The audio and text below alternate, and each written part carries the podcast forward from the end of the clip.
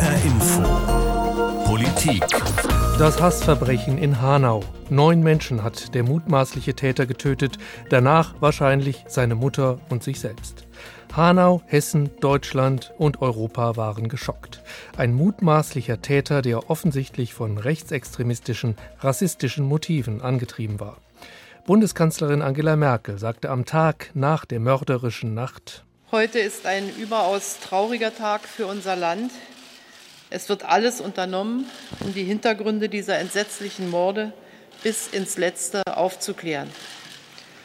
Doch weist derzeit vieles darauf hin, dass der Täter aus rechtsextremistischen, rassistischen Motiven gehandelt hat, aus Hass gegen Menschen mit anderer Herkunft, anderem Glauben oder anderem Aussehen. In HR Info wollen wir jetzt versuchen zu verstehen, was da passiert ist und warum es passiert ist. Ich bin Christoph Keppeler. Das Verbrechen in Hanau hat europaweit schockiert. Der Bürgermeister von London, Sadiq Khan, sprach von schrecklichen Terrorattacken und schrieb auf Twitter der Aufstieg und die Verbreitung von gewaltsamem Rechtsaußenextremismus ist wieder eine Bedrohung quer durch Europa. Aber unsere gemeinsamen Werte der Eingliederung und Toleranz sind stärker als ihr Hass. Neun der Todesopfer des Verbrechens in Hanau haben Migrationshintergrund. Patrick Stegemann ist Kommunikationswissenschaftler und Soziologe, Autor und Regisseur. Für den Film Lösch dich. So organisiert ist der Hass im Netz, wurde er mehrfach ausgezeichnet. Und er hat gemeinsam mit Sören Musial ein Buch geschrieben mit dem Titel Die rechte Mobilmachung, wie radikale Netzaktivisten die Demokratie angreifen. Nach dem Verbrechen in Hanau hat er bei Twitter geschrieben, Hanau ist keine Einzeltat und kein Zufall. Der rechte Terror ist Produkt der rechten Mobilmachung gegen die liberale Gesellschaft. Er hat Vorbilder und er kann Vorbild werden. Die extreme Rechte möchte die Enthemmung des Diskurses, die Enthemmung der Taten ist eine Folge. Darüber habe ich am Tag nach dem Verbrechen in Hanau mit Patrick Stegemann gesprochen und wollte natürlich erst einmal wissen, Warum denkt er, dass das keine Einzeltat war? Wie hängt denn die Tat des mutmaßlichen Mörders Tobias R. mit anderen Taten zusammen? Wir haben ja alleine in Deutschland in den vergangenen Monaten mehrere Tote durch rechtsextreme Terrorakte ähm, zu vermelden. Ähm, mit Halle, mit der Ermordung äh, Lübkes. Das heißt, das ist alleine schon, wenn man auf die numerischen Tatsachen guckt, kein Einzelfall. Diese Taten hängen aber auch zusammen, weil sie sich ähnlicher Narrative bedienen, ähnlicher Erzählung, also davon, wie Gesellschaft und Politik gestaltet sind. Und das ist eine Erzählung, wir sind wir als Volk, Rasse, Land sind in Bedrohung und wir müssen uns wehren. Und diese Versatzstücke, diese rassistischen, verschwörungstheoretischen Versatzstücke finden wir auch bei dem jetzigen Täter. Also das sind keine sogenannten Lonely Wolves, die da für sich plötzlich entscheiden, ich möchte jetzt mal ein rassistisches Verbrechen begehen, Menschen umbringen, sondern irgendwie hängen die zusammen, die beziehen sich, glaube ich, auch aufeinander, äh, wenn ich sie da richtig verstanden habe. Genau, die beziehen sich und sie sind trotzdem Lonely Wolves. Das ist sozusagen das äh, Verrückte und das Widersprüchliche, was wir vielleicht verstehen müssen. Sie sind, sind keiner zentralen Organisation untergeordnet. Es, es gibt keine, wir stellen uns ja den Rechtsextremismus oft mhm. hierarchisch vor. Die neue Form des globalisierten Rechtsextremismus agiert nicht so hierarchisch klar strukturiert, sondern in kleinen Zellen. Das heißt, die Täter von Christchurch letztes Jahr in Neuseeland ähm, bis zum Attentäter an Halle beziehen sich argumentativ aufeinander, zitieren sich, benutzen ähnlich ideologische Versatzstücke, ähnliche Sprache und sind dennoch eben nicht einer zentralen Instanz untergeordnet, sondern entscheiden sich, und das macht Wolves, am Ende alleine dazu, Gewalt zu verüben und Menschen umzubringen. Mhm. Also solche Anschläge haben etwas miteinander zu tun. Sie beziehen sich aufeinander, ohne dass es in diesem Fall braune Kameradschaften sind, die gemeinsam in Spengerstiefeln solche heimtückischen Überfälle planen und dann verüben. Das ist also eine ganz neue Art von rechtsextremistischem, rassistischem Terrorismus. Äh, woher kommt er denn? Wieso gibt es so eine neue Art von Terrorismus? Wir haben eine ganz ähnliche Entwicklung auch im islamistischen Terrorismus äh, gesehen in den vergangenen Jahren, die sich strukturell sehr strukturähnlich verhalten, sowohl was die Ideologie, also antiaufklärisch, antimodern anbelangt, als auch was die Ausführung anbelangt. Zum einen ist das eine Reaktion auf eine veränderte Welt, äh, auf neue Kommunikationswege, neue Organisationswege, alle Formen von Organisation verändern sich ja gerade und so auch äh, alles, was sozusagen antiliberal und gegen die Moderne antritt. Was dann immer paradox natürlich ist, ist, dass die Antimoderne, also alles, was gegen Liberalität, gegen Demokratie kämpft, eben mit den modernen Mitteln es äh, dennoch tut und diesen Kampf mit modernen Mitteln antritt. Mhm. Die Täter sind ja oft der, wie in diesem Falle jetzt hier in Hanau auch, der Polizei unbekannt. Jedenfalls sind sie nicht auf dem Radar der Sicherheitsbehörden. Äh, der Täter hier in Hanau, der mutmaßliche, äh, war auch nicht vorbestraft. Sie, sie schlagen überraschend zu, ohne dass man mit ihnen wirklich rechnen kann. Ähm, wenn ich das mal emotional sehen soll, all das ist doch eigentlich ziemlich furchteinflößend, dass jederzeit so jemand losschlagen kann, oder? Das ist auf jeden Fall nicht erbaulich und an so einem Tag wie heute fällt es einem natürlich auch oder fällt es mir auch sehr schwer, erbauliche mhm. Worte zu finden. Es gibt aber Dinge, die wir natürlich tun können, die wir tun können als Menschen, die Öffentlichkeit herstellen, also als Journalistinnen und Autoren, als, aber auch als Zivilgesellschaft, auch die Ermittlungsbehörden, der Rechtsstaat äh, tun kann. Ich glaube, ganz wichtig für alle ist, äh, Milieukenntnis zu erlangen, das ernst zu nehmen. Wir haben ja ganz lange, vielleicht bis ins letzte Jahr hinein, als Zivilgesellschaft uns in dem Glauben äh, gewägt, dass das alles schon aus dem Internet nicht so richtig rauskommen. Wir wussten schon, das geht da irgendwie rau zu und das irgendwie sind da Extreme besonders erfolgreich. Aber wir haben uns lange genug nicht so genau hingeschaut. Und jetzt ist sozusagen der Terror dort herausgekrochen, so das Bild, das, das ja vor vielen Augen entsteht. Ähm, und jetzt auf einmal müssen wir begreifen, dass das, was da entsteht, auch tödlich sein kann. Und ich glaube, das ist, das, ist der erste wichtige Schritt, das ernst zu nehmen, Milieu, ins Milieu hineinzugehen und dort auch äh, deradikalisierend äh, zu wirken. Mhm. Ähm, was mich aber jetzt äh, doch noch mal äh, stark interessieren würde, welche Rolle spielt bei solchen Verbrechen wie jetzt dem in Hanau auch die rechte, rechtspopulistische und auch die rechtsextremistische Propaganda. Wir erfahren ja seit einiger Zeit, äh, beispielsweise seit die AfD im Bundestag ist, durch deren Auftritte im Bundestag oder durch den Auftritt jetzt aktuell von Björn Höcke, Thüringens AfD-Chef bei Pegida in Dresden, äh, dem viele dort eine Hetzrede bescheinigt haben, in der er zum Umsturz aufgerufen hat. Welche Rolle spielt das? Denn äh, man hat ja den Eindruck, und es ist sicherlich auch so, dass diese Art von Propaganda sich in den letzten Jahren doch rapide, massiv verstärkt hat. Spielt eine ganz große Rolle in der Art und Weise, wie wir rechten Terrorismus erleben, spielt die Art, wie Politik gemacht wird oder politische Akteure handeln. Und zwar doppelt. Auf der einen Seite sozusagen ideologisch, ähm, was die Terroristen alle vereint und was sie dann am Ende eben auch vereint mit äh, Ideologen, wie Höcke mit Menschen, die der parlamentarische Arm dieser Bewegung sind, als diese begriffen werden in der AfD ist eine Ideologie, die man sozusagen als einen faschistischen Grundkonsens begreifen kann. Das ist eben die Erzählung, wir sind äh, bedroht von einer schier übergroßen Macht von außen und wir müssen äh, unendliche Kräfte und wahnsinnige Kräfte aufbringen, um uns zu wehren. Das ist auch das, was der Attentäter in Hanau ja in seinen Bekenntnisschreiben schreibt und was viele Terroristen in den, im vergangenen Jahr, Rechtsterroristen eben auch geteilt haben. Das ist die Erzählung, die auch Björn Höcke erzählt, auch in seiner Pegida-Rede.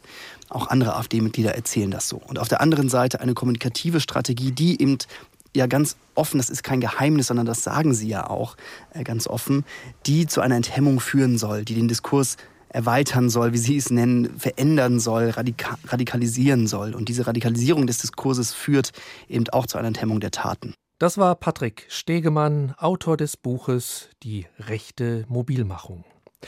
Eine der Fragen, wenn sich sogenannte einsame Wölfe radikalisieren, wenn sie Vorbereitungen für ihre Anschläge treffen, ist, welche Möglichkeiten hat die Polizei, ihnen rechtzeitig auf die Schliche zu kommen? Rund eine Woche vor dem tragischerweise gelungenen Anschlag in Hanau hatte die Polizei in sechs Bundesländern Objekte durchsucht und 13 Verdächtige verhaftet. Zwölf von ihnen blieben auch in Haft. Sie werden verdächtigt, eine rechtsterroristische Vereinigung gegründet oder unterstützt zu haben. Vernetzt hatten sie sich zuerst im Internet, später trafen sie sich auch in der realen Welt. In einer Chatgruppe, auf die der Verfassungsschutz aufmerksam geworden war, sollen sie sich unter anderem über Anschläge auf Politiker und auf Muslime geschrieben haben. Also, die Sicherheitsbehörden stoßen auch immer wieder rechtzeitig auf möglicherweise geplante Terrorakte und können sie vereiteln. Aber wie machen sie das? Wie erkennt man die Täter frühzeitig? Unsere HR-Sicherheits- und Justizexpertin Heike Borowka sagte dazu in der Sendung HR2 der Tag, Ja, das ist die gute Frage, die sich die Polizei auch stellt und wo sie ja letztlich auch immer wieder scheitert, was wir an diesen ganzen schrecklichen Taten sehen. Das heißt, man geht her, man beobachtet im Moment natürlich das Netz, man beobachtet Menschen, man versucht Verbindungen herzustellen und wenn es ganz besonders gut läuft, dann gibt es eine Vernetzung auch mit den anderen Sicherheitsbehörden, also etwa dem Verfassungsschutz und dann kommt man zu einer Einschätzung und die kann nur richtig oder sie kann falsch sein. Und die ist eben, der ist gefährlich, dem traue ich zu, eine schwere Straftat und dem traue ich eben nicht zu. Im Netz oder wie auch immer war der mutmaßliche Täter Tobias R. offenbar nicht aufgefallen. Patrick Stegemann hat im Gespräch vorhin gesagt, dass die einsamen angeblichen Einzeltäter sich aufeinander beziehen, sich zitieren und, wie die Massenmörder Breivik in Norwegen und Brenton in Neuseeland, Sie hinterließen auch sogenannte Manifeste, in denen sie ihre Morde ideologisch rechtfertigten. Wie groß ist das Problem, dass Täter erst durch das Vorbild anderer Mörder zum Mörder werden? Sie andere Massenmörder nachahmen? Heike Borufka meint, das ist ein riesengroßes Problem und gerade auf der letzten Herbsttagung des Bundeskriminalamts war davon auch die Rede. Also vor allen Dingen BKA-Präsident Münch mahnt da. Der sagt, so bestimmte Dinge wie eben diese seltsamen Manifeste, man hört ja schon an dem Wort, was damit gemeint ist, oder Videos, die dürfen nicht ständig verbreitet werden, sondern er möchte oder er hat es immer wieder gesagt, also der BKA-Präsident hat es immer wieder gesagt, da müssen die Anbieter auch stärker durchgreifen, da muss mehr passieren weil sich diese Sachen verbreiten. Und wenn die sich verbreiten, dann entsteht, wir erleben das ja jetzt, das nimmt doch zu, das bilden wir uns doch nicht mehr ein, mhm. sondern äh, das, was in Hanau passiert ist, ist in einer Form erschreckend, wie ich es kaum beschreiben kann. Und auch wenn wir hergehen und sagen, das ist ein psychisch kranker Mensch, was der gewiss ist, also ich habe dieses sogenannte Manifest gelesen. Da steht lauter so krudes Zeugs drin. Aber als krud mag ich es gar nicht mehr bezeichnen, weil da elf Menschen dabei gestorben sind oder deswegen gestorben sind oder wie auch immer diese Zusammenhänge bestehen können. Aber sicherlich ist es so, diese Sachen sind im Internet zugänglich gewesen. Macht die Polizei genug, um Menschen, die zum Beispiel oft befremdliche YouTube-Videos ins Netz stellen, herauszufiltern, von denen eine Gefahr ausgehen könnte, so dass Tobias R.'s Morde vielleicht noch rechtzeitig hätten verhindert werden können?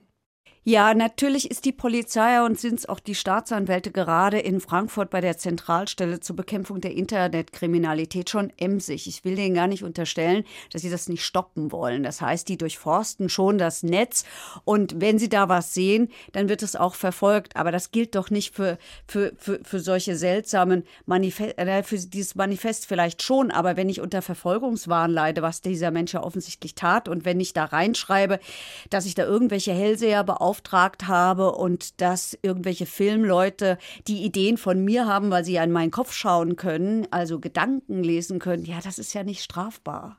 Das war unsere HR Justiz- und Sicherheitsexpertin Heike Borowka. Bundeskanzlerin Angela Merkel sagte am Tag nach dem Morden in Hanau Rassismus ist ein Gift, der Hass ist ein Gift. Und dieses Gift existiert in unserer Gesellschaft und es ist Schuld an schon viel zu vielen Verbrechen. Von den Untaten des NSU über den Mord an Walter Lübcke bis zu den Morden von Halle. Das Gift des Rassismus, das Gift des Hasses. Menschen mit Migrationshintergrund erfahren dies tagtäglich, wie auch mein Kollege Nasir Mahmoud. Jetzt ist es also wieder passiert. Mehrere Menschen sind Opfer eines Terroristen geworden, der offenbar angetrieben war von einem Hass gegen Muslime wie mich, gegen echte und vermeintliche Ausländer, gegen Menschen, die ebenso aussehen wie ich. Zehn Menschen, unschuldige Hessinnen und Hessen, die einfach nur Freunde treffen und ihren Abend ausklingen lassen wollten. Sie verließen ihr Zuhause zum letzten Mal, ohne es zu ahnen. Und ganz ehrlich, was passiert ist, wundert mich nicht. Als praktizierender Muslim, Bartträger, der mit einer Frau verheiratet ist, die ein Kopftuch trägt, beobachte ich täglich, wie das Misstrauen und die Ablehnung uns gegenüber größer wird. Den Abzug hat vorgestern wohl ein Einzelner betätigt. Die ideologische Waffe haben ihm aber viele andere in die Hand gedrückt. Vorausgegangen sind jahrelang zunehmende verbale Eskalation. Angst und Hass vor dem Islam wurde verbreitet, das Bild der rückständigen, schmarotzenden, demokratiefeindlichen Schwarzköpfe täglich breitgetreten. Und das besonders, aber eben nicht nur von der AfD. Spätestens jetzt kann niemand mehr sagen, dass Worte immer bloß Worte bleiben. Wir sind jetzt an dem Scheideweg, an dem wir entscheiden müssen. Wie sieht das Deutschland aus, das wir in Zukunft haben möchten? Wollen wir weiter den Ton verschärfen, die Gräben vertiefen und Hass sehen? Wollen wir Ströme von Blut auf unseren Straßen? Wollen wir, dass sich Menschen unterschiedlichen Glaubens und Aussehens immer weiter voneinander entfernen, sich argwöhnisch betrachten?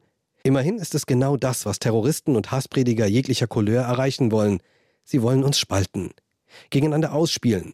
Händereibend stehen sie da und freuen sich, wenn ihre Saat Früchte trägt. Deshalb sage ich, jetzt ist es Zeit, sich zu bekennen. Wir stehen geeint. Vor einigen Jahren, als Terroristen vorgeblich im Namen meines Glaubens des Islams Bomben in Brüssel zündeten, habe ich es schon mal gesagt und ich sage es wieder. Lasst uns den Boten des Hasses klar machen. Wir lassen uns nicht spalten. Wir spielen euer Spiel nicht mit. Deutschland steht geeint, nachbarschaftlich, in Frieden. In diesem Sinne, für alle Menschen in Deutschland und der Welt, Assalamu alaikum. Das ist arabisch und bedeutet Friede sei mit euch. Die eigene Erfahrung mit dem alltäglichen Rassismus meines HR-Kollegen Nasir Mahmoud, wie er Rassismus durch den verschärften Ton nicht nur, aber auch von der AfD erfährt und sein Appell gegen den Hass. Dieses Gift des Rassismus, darüber habe ich auch direkt am Donnerstag nach dem Verbrechen von Tobias R. mit Deborah Krieg gesprochen. Sie ist Bildungsreferentin bei der Bildungsstätte Anne Frank in Frankfurt. Schon die Mörder des NSU haben zielgerichtet Migranten ermordet. Auch in Hanau sind offenbar alle neun Opfer Menschen mit Migrationshintergrund. Sie sind bewusst ausgesuchte Ziele. Meine Frage an Deborah Krieg war, was bedeuten solche Taten für Menschen, die den Gruppen angehören, die im Visier solcher Mörder stehen? Solche Taten sind eigentlich immer Botschaftstaten. Das heißt, es sind Taten, die sich nicht auf eine Person ähm, oder gegen eine Person richten, sondern es sind Taten, die sich eben gegen eine Gruppe richten. Ähm, gegen eine Gruppe, die für die Täter und Täterinnen ähm, eine Relevanz hat, die die Täter und Täterinnen für sich aufbauen. Das nennen sie dann die Fremden oder die Ausländer oder die anderen oder die Eingefolgten oder wie auch immer. Ähm, und jeder, der damit gemeint ist, versteht das eigentlich auch. Genau das ist die Kommunikation, die stattfinden soll. Es geht nicht um einzelne Personen, sondern es geht darum, eine ganze hm. Gruppe anzugreifen und zu verletzen. Also Botschaften, sagen Sie, an die Opfer selber, an die Opfergruppen, an die Mitglieder dieser Gruppen, aber auch Botschaften nach außen, also an deren Feinde, an die, die Sie äh, politisch unterstützen, die Täter? So, ja, also so eine Botschaft ist natürlich erstmal überall hingesendet. Mhm. Ähm, die Frage ist, wer sie wie versteht. Ähm, und ich glaube, das ist ähm, was ganz Wesentliches, was wir im Augenblick erleben, nämlich, dass diejenigen, die betroffen sind und die adressiert sind, ähm, diese Botschaften durchaus als Drohung verstehen und auch ähm, vielleicht anders als viele im Augenblick das nicht als überraschend oder neu äh, oder, oder ähm, etwas Unerwartetes verstehen, sondern durchaus als etwas, womit man rechnen konnte und was sich angebahnt hat. diejenigen, die dem zustimmen, äh, können das feiern. Äh, sehen sich bestätigt, ja, ja. auch in ihrer, ja, in ihren ähm, gesellschaftlich umstürzlerischen ähm, Bestrebungen. Und der Rest der Gesellschaft, der weder adressiert ist, noch sich selbst erstmal als Befürworter versteht, ähm, findet einen Umgang damit, der häufig, ähm, ja, erstmal eine, eine plötzliche, spontane, hohe, laute, hörbare Solidarität ist, aber ein ganz großes Kurzzeitgedächtnis mhm. hat und ganz schnell wieder verstummt. Hat denn dieses zunehmende Reden über rechtsextremistische Ideen, die Propaganda, dass immer häufiger rassistische Inhalte öffentlich geäußert werden, da etwas im Empfinden von Menschen mit Migrationshintergrund verändert? Sie haben ja schon gesagt, eigentlich sind die Menschen das gewohnt, solche Ausgrenzung. Sie kennen das zumindest. Ob sie sich daran gewöhnt haben, ist eine andere Frage. Aber hat sich das in der letzten Zeit nochmal irgendwie verändert, vielleicht sogar verstärkt, wie man vermuten könnte, gerade durch solche Taten? Ähm, solche Taten sind Teil von, von, von, von Rassismus, von Antisemitismus, von Diskriminierung und Menschenfeindlichkeit. Ähm, und die sind Alltagserfahrung und auch schon seit langem. Und es gab auch immer wieder ähm, ja, große und, und schlimme Verletzungen, äh, die stattgefunden haben, Gewalttaten, Morde. Ähm, also dieser, dieser Spruch, Rassismus tötet, ist tatsächlich mhm. ähm, Teil ähm, der bundesrepublikanischen Geschichte mhm. und auch nicht erst seit ähm, dem NSU, sondern auch schon vorher, also ob Solingen, Mölln und so weiter. Ne? Oder man geht noch weiter zurück äh, und schaut sich München an oder äh, ähnliche ähm, Gewalttaten.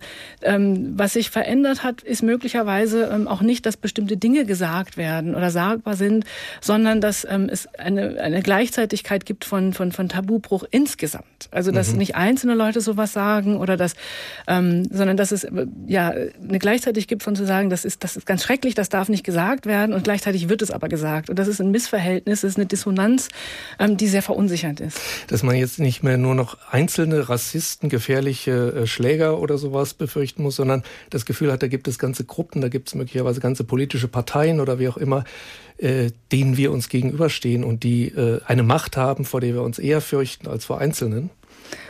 Ähm, also es gibt Strukturen, es gibt Kontinuitäten und Strukturen, ähm, die, die rassistisch, antisemitisch und diskriminierend sind.